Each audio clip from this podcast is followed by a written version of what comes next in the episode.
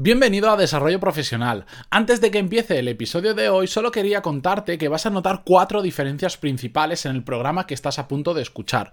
Los primeros 17 episodios del podcast que conoces hoy actualmente como Desarrollo Profesional eran ligeramente diferentes. De hecho, se llamaban Hablamos de negocios y trataban más sobre mi aventura de emprender que sobre lo que conoces actualmente que está focalizado en el desarrollo profesional y en los negocios. Además, tenían una duración de unos 25 minutos aproximadamente y eran de frecuencia semanal.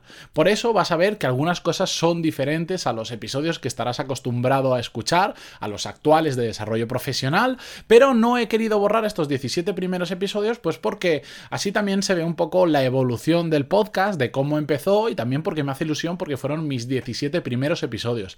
Así que dicho esto, te dejo ya con el capítulo que estás a punto de escuchar. Gracias por entenderlo y empezamos. Hablamos de negocios, episodio número 11, pero antes de nada, música épica, por favor.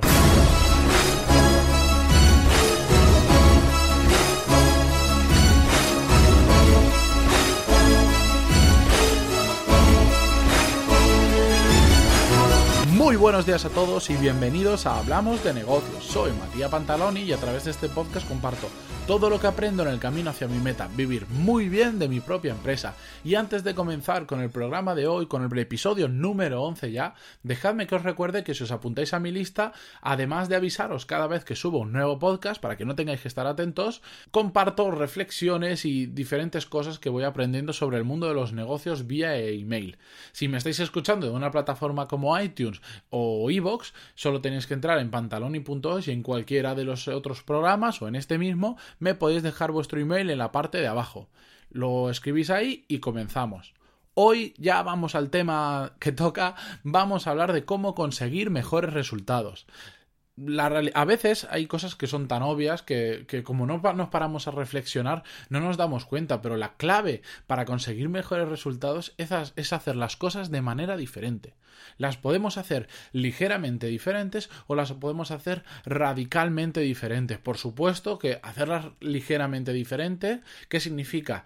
Eh, copiar a tu competencia y hacerlo un poquito mejor. A veces solo con eso basta pero a veces necesitamos hacer un cambio completamente radical, darle la vuelta completamente al problema y solucionar ese problema de otra forma muy, muy, muy diferente. Por supuesto, ambas formas, ligera o radicalmente, tienen su riesgo, mayor o menor.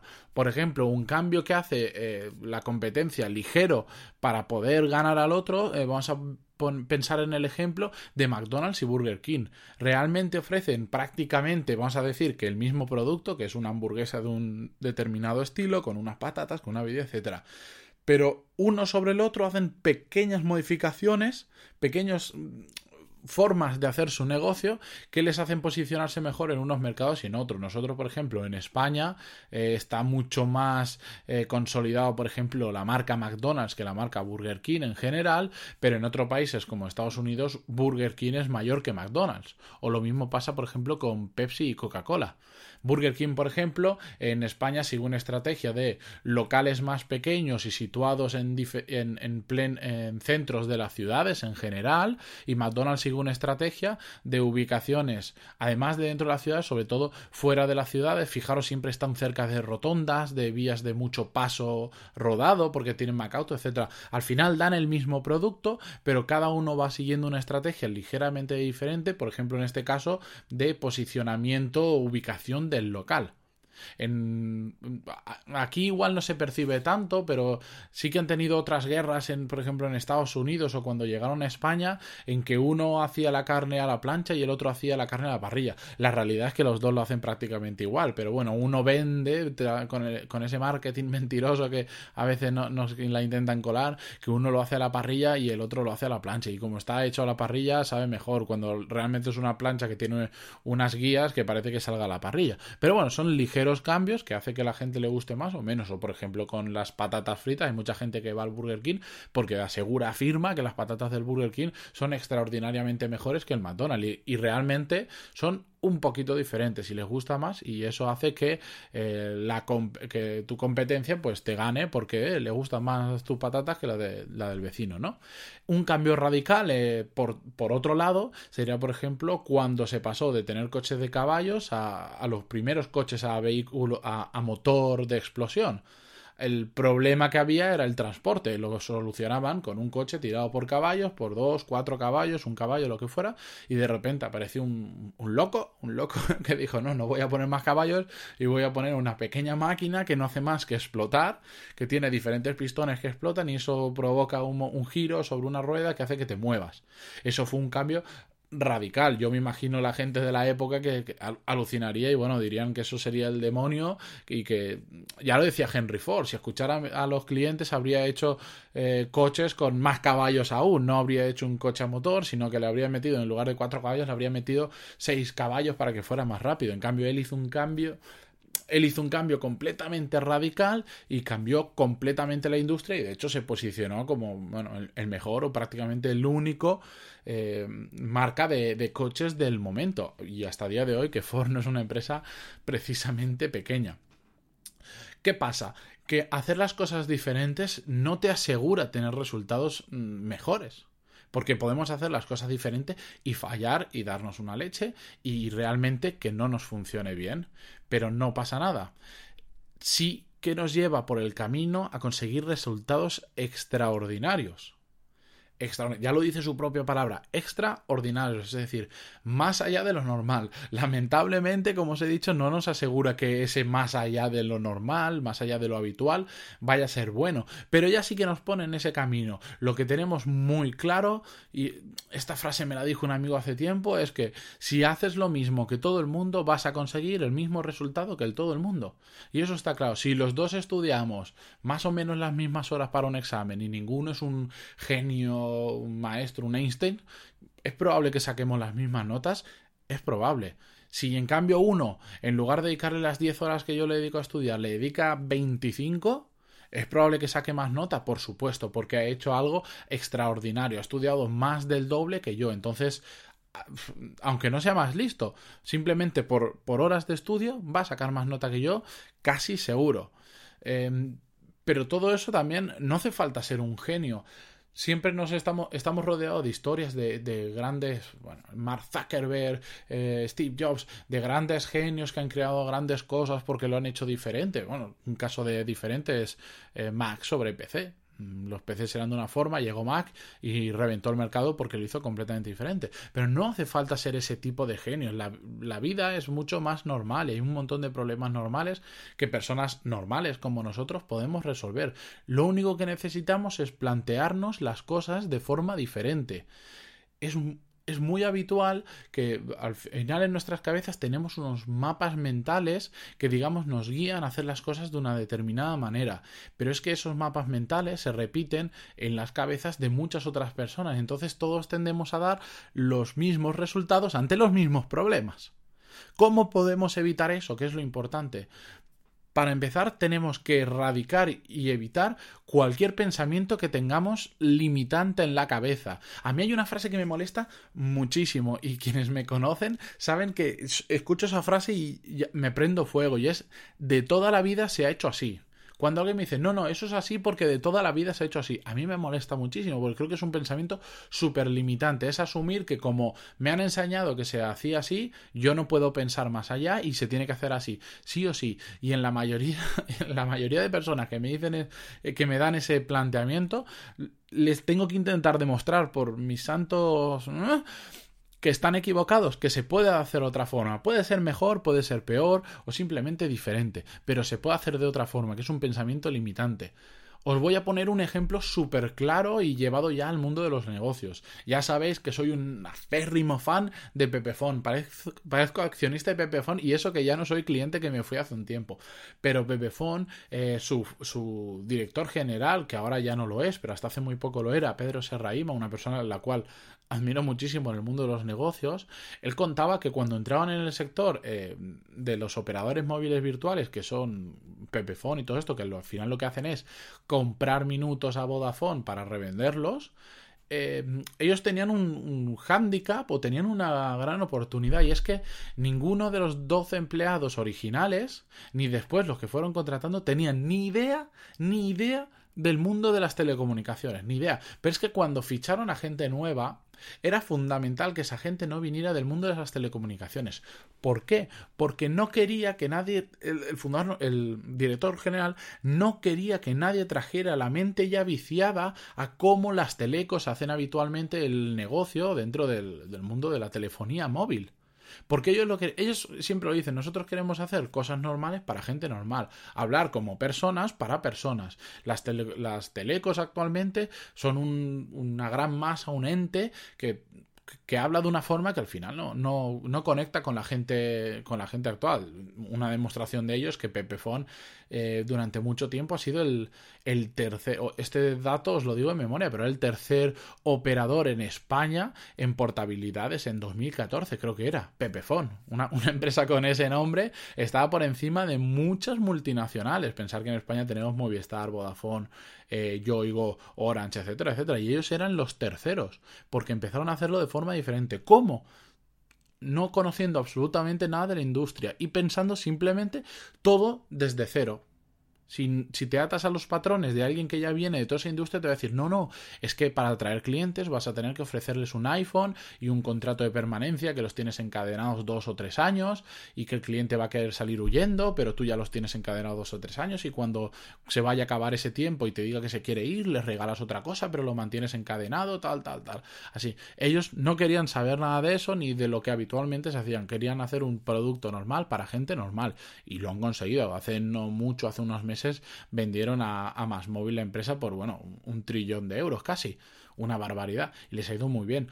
Y, pero mm, prueba está de ello que no solo se han conformado con la telefonía móvil, sino que además ahora han sacado PP Energy hace unos meses, de la cual yo soy un, un muy contento, un cliente muy contento de ellos y que voy distribuyendo y voy haciéndoles publicidad gratuita por ahí que han hecho exactamente lo mismo pero con energía. Se han metido los mismos que hicieron Pepefon en el sector de la energía, pero es que ninguno tenía ni idea de cómo funciona el sector de la energía. Son como otro operador de móvil virtual, pero de las energéticas. Es decir, tú le compras eh, la energía a Iberdrola y se la vendes a tus clientes. ¿Pero qué han hecho? Claro, como no vienen de la gran empresa de, de, Iberdrola, de Endeso, de todas estas, lo que han hecho ha sido una tarificación que es completamente diferente y completamente radical a cualquier otra empresa. Ellos lo que hacen es em, te cobran la energía al precio público, al precio que establece el Estado, que tiene que costar la energía a cada minuto, de hecho, son absolutamente transparentes dicen, mira, el Estado cobraba el kilovatio a un euro, por decir un precio. Eh, tal día a un euro. Yo te lo cobro un euro. ¿Cuál es la diferencia? ¿Dónde ganan ellos dinero si te lo compran realmente al precio de coste eh, que marca el Estado? Que ellos al final del mes te cobran, dependiendo de la potencia contratada, o un euro o dos euros de gestión que yo esto cuando se lo cuento a la gente me dice, ah, eso tiene que ser mentira porque no puede ser que ellos solo ganen un euro. Sí, porque si ellos tienen 100.000 clientes y le sacan una media de 1,5 euros a cada uno, entre bajas potencias y altas potencias, eh, 150.000 euros al mes en un equipo que serán 10 personas y completamente, prácticamente completamente automatizado, como ya lo hacían en Pepefon, es una empresa con un margen mucho mayor de lo que pensamos. Pepefon en su momento, que una empresa que tiene un pelocho, un, hombre con un pelocho de, logotipo, eh, facturaba 64 millones, pero es que le quedaban 16 de beneficio, que es una auténtica barbaridad. Y solo trabajaban, creo que eran 14 personas directamente para Pepefon. Ahora están replicando el mismo modelo en Pepeniri. ¿Por qué? Porque no tienen el pensamiento limitante de, de esa industria o de ese sector en el que se meten. Un, algo que podemos extrapolar de todo ello al, día a día nuestro, porque ninguno somos ni Pepefon, ni Pepe Energy, ni y probablemente no tengamos sus recursos, es hacer brainstorming sin censura. A mí me gusta mucho hacer brainstorming, pero cuando hacemos un brainstorming me encanta que entre alguien, cuando somos varias personas, me encanta que entre alguien que sepa relativamente poco del tema que vamos a hablar, o, o, que no sepa nada, que sea una persona con, con, cabeza, pero que no sepa nada, nada, nada de lo que vamos a hablar, porque entonces te empieza a dar un montón de ideas. Nosotros al final, aunque yo lo intente, tengo un mapa mental sobre eso que estamos haciendo brainstorming, pero viene una persona de fuera y como no lo tiene, pues te da ideas que si no le censuras, que eso es muy importante, puedes rascar muchísimo de ahí. Hay que dar todas las ideas posibles y de ahí ir sacando algo diferente. Pero con gente que no esté contaminada con el pensamiento que tiene todo el mundo sobre un tema. Por otro lado, otra de las formas de, para plantearse las cosas diferentes es reformular el problema, conocer mejor las necesidades de los clientes. En, esto se puede ver en, en, el día a día en un montón de casos y ahora os lo contaré. Pero habitualmente pensamos que los clientes tienen una necesidad determinada y entonces casi todos tendemos a crear un producto para ese cliente porque creemos que la necesidad es tal. Hasta que de repente aparece una empresa de la nada probablemente o un competidor tuyo que saca un producto que se empieza a vender como churros y dice ostras, esto no lo habrá no lo podía haber inventado yo. Por supuesto que sí, pero esa empresa ha sido capaz de conocer cómo ha cambiado la necesidad del cliente y sacar un producto para ello. Nosotros, un caso, mira, no lo tenía puesto en, la, en el guion que me hago como ejemplo, pero es muy fácil. Nespresso. Nespresso es una, una empresa que ha conseguido vender cafés a 30 céntimos por lo, por lo mismo que antes te, tú te lo haces en una cafetera italiana, que te viene el café en el paquete grande y todo esto, te cuesta unos 5, céntimos, no llega ni a 10 céntimos, depende del tipo de café que cojas. No te cuesta nada. Pues ha conseguido vendérnoslos entre 6 y, 6 veces más caro, a 30 céntimos la capsulita que te venden expreso. Y, y las normalitas, si te vas a gamas diferentes, alucinas lo que cuesta. Como una empresa puede llegar a generar tal revolución? ¿Quién no ha tomado un Nespresso? ¿Quién no tiene prácticamente un Nespresso en casa? Porque no solo han conseguido venderte café súper caro, sino han conseguido que bebas muchísimo más café. Porque claro, antes de hacerte el café en la italiana, en la cafetería italiana, la moca de toda la vida, ¿para qué habré dicho yo eso? en la moca de toda la vida tú te haces el café, pero eh, lleva un rato hacerlo y normalmente hacer para uno tienes que tener una moca muy pequeñita, haces para varios. En cambio, el, el coges una capsulita que te viene cerrada, que eso no creo que, que tenga ni fecha de caducidad, la pones y en 30 segundos tienes un café entonces ha conseguido que estás ahí en la oficina, que no sabes qué hacer, ¡pum! y te haces un café. Llegas por la mañana, te despiertas, ¡pum! otro café. Llegas a casa, otro café. Tenemos la capacidad de consumir muchísimo más café porque lo tenemos instantáneo. Han conseguido vender más caro y más frecuentemente. Es una maravilla. Pero volviendo a los ejemplos que os quería dar, incluso más cercanos aún que el Nespresso, son disculpad, los, los, los productos de quinta gama que nos encontramos en los supermercados.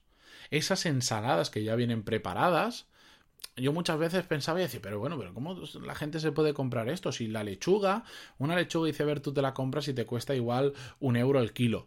Pero te compras una ensalada de esas que al final es lechuga con dos tomates y, cuatro pipas, igual te meten dos euros y medio, tres euros por la ensalada. Y yo decía, pero bueno, que la gente está loca, si se puede hacer lo mismo en casa, pero realmente están resolviendo una necesidad diferente. Y esto lo aprendí en un en el MBA que hice, que un profesor no lo decía. Dice, ahí lo que te están vendiendo no es una ensalada, te están vendiendo tiempo realmente. Te están vendiendo que tú puedes comer en cualquier instante, no tienes que irte a casa a cocinar. O si vas a casa, no tienes que sacar la lechuga, cortarla, sacar el tomate, cortarlo, poner otros ingredientes, tener stock de todo eso. Es decir, tú no puedes comprar la lechuga para hacerte una ensalada, te compras una lechuga que igual te da para cuatro o cinco ensaladas. Sí, te puedes igual comprar un tomate, pero hay muchas cosas ya vienen en paquetes que tienes que tener un stock que si no lo utilizas se te pone malo. Lo que ahí te venden esas ensaladas es tiempo. Tú llegas abres el bote y tienes una ensalada hecha. Terminas, la cierras, lo tiras a la basura y no tienes ni que limpiar.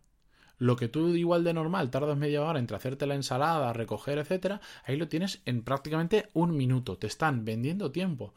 Y otro ejemplo claro es, no sé si habéis visto en, Mercadona hace no mucho, no sé si estará en todos los Mercadonas de España, por ejemplo, pero han puesto una máquina para hacer zumo de naranja que es una máquina que te lo imprime en un momento. Tú te coges un bote vacío, lo pones, le das una palanca y ves cómo las, las, naranjas van cayendo, se cortan, se exprimen y termina el zumo dentro de tu, de tu bote, que puede ser, no me acuerdo si es de medio litro y de un litro.